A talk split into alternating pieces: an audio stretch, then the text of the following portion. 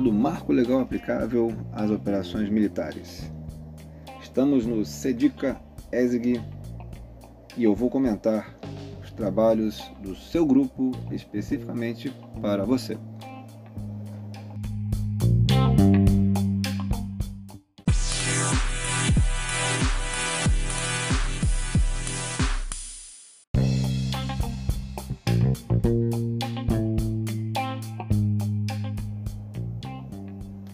Algumas considerações iniciais. Então, guardemos que operações de garantia da lei da ordem não há aplicação do DICA. O DICA se aplica em conflitos armados, situações específicas que vamos ver com mais profundidade adiante. Então, cabe ressaltar que nessa classificação do cenário, a primeira coisa é verificar se há conflito armado ou não. Se não é conflito armado, é o que consideramos outras situações de violência, como são as operações de garantia da lei da ordem. E aproveitando para, para dizer que quando há indicativos de um conflito armado, é justamente classificar os sujeitos, verificar, segundo os sujeitos, se é um conflito armado internacional ou conflito armado não internacional.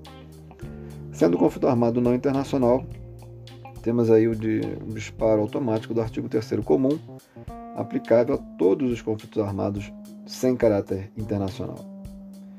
Já quando existem outros requisitos complementares, teremos aí a aplicação do protocolo adicional 2.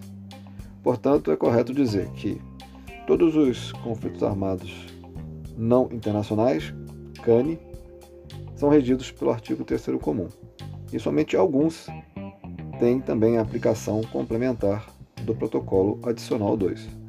Quando o conflito armado não internacional é regido somente pelo artigo 3 comum, dizemos que é um cane de baixa intensidade. Já quando opera também o protocolo adicional 2, temos aí um cane de alta intensidade. Quando for avaliar a existência de um cane, é importante verificar essa classificação. Mas é importante que em todos esses eventos em que há aplicação do DICO, a proteção ao direito à vida, a proteção à execução arbitrária, à execução extrajudicial. Por isso que no CANE é, significa dizer que a vida é preservada, a vida de quem não está participando diretamente das hostilidades.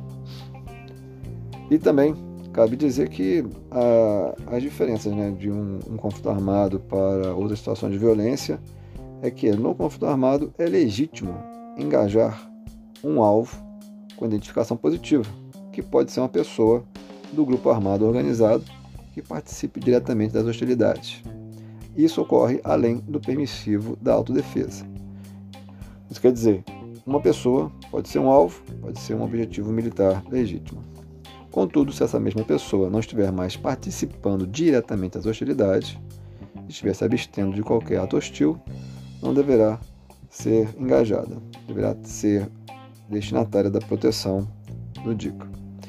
E aí, para finalizar, dizer que é importante verificar a aplicação simultânea de DICA e de direitos humanos. Isso, reforçando o que falamos, há uma convergência, eles se complementam.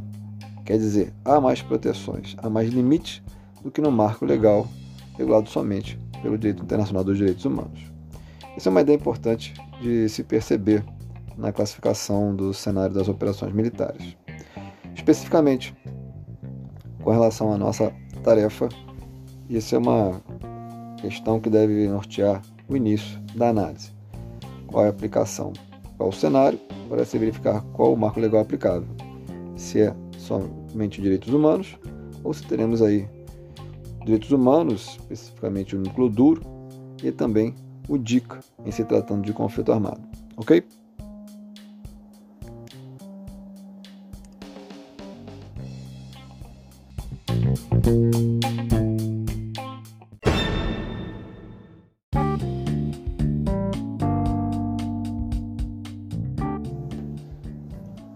Passo a análise do trabalho apresentado pelo grupo Hotel, que fez uma pesquisa muito, muito sucinta, muito objetiva e responde ao, ao questionamento já no início, colocando que no cenário apresentado, o regulamento aplicável é aquele inerente ao direito internacional dos direitos humanos em razão do tipo do conflito. E interessante que faz uma, uma consideração com relação à atuação dos grupos, da, das características do armamento, da organização, mas que não é o suficiente para se atingir uma configuração de conflito armado. E nesse sentido, então, faz a remissão aos nossos diplomas legais, do nosso ordenamento jurídico pátrio, em especial o decreto que regula a atribuição das Forças Armadas em operações de GLO, seguindo pela Lei Complementar número 97, de Organização Preparo e Emprego das Forças Armadas, e seguindo pela Constituição Federal, que fala dos órgãos de segurança pública, para que se verifique o esgotamento desses, desses órgãos que têm a competência originária, para que se tenha o um emprego então de Forças Armadas em operações de GLO.